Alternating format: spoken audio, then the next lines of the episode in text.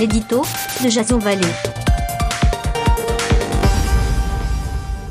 Bonjour, nous sommes le 11 février 2019 et voici le titre de mon éditorial qui s'intitule Un métier en CDD. Le permis de conduire ne doit pas être considéré comme un bien de consommation. Tels sont les mots prononcés par le syndicat professionnel CNPA Éducation routière. Et pourtant, il l'est déjà. On se souvient des heures VTC contre Uber et Hôtel versus Airbnb. À ce propos, la maire de Paris, Anne Hidalgo, veut assigner l'entreprise américaine en justice pour non-respect de l'obligation d'enregistrement de ses loueurs.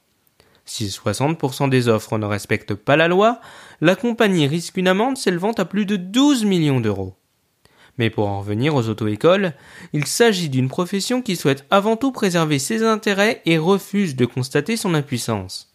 Invoquant la proximité et une notion de service public, l'argument est pauvre et prêt à rire.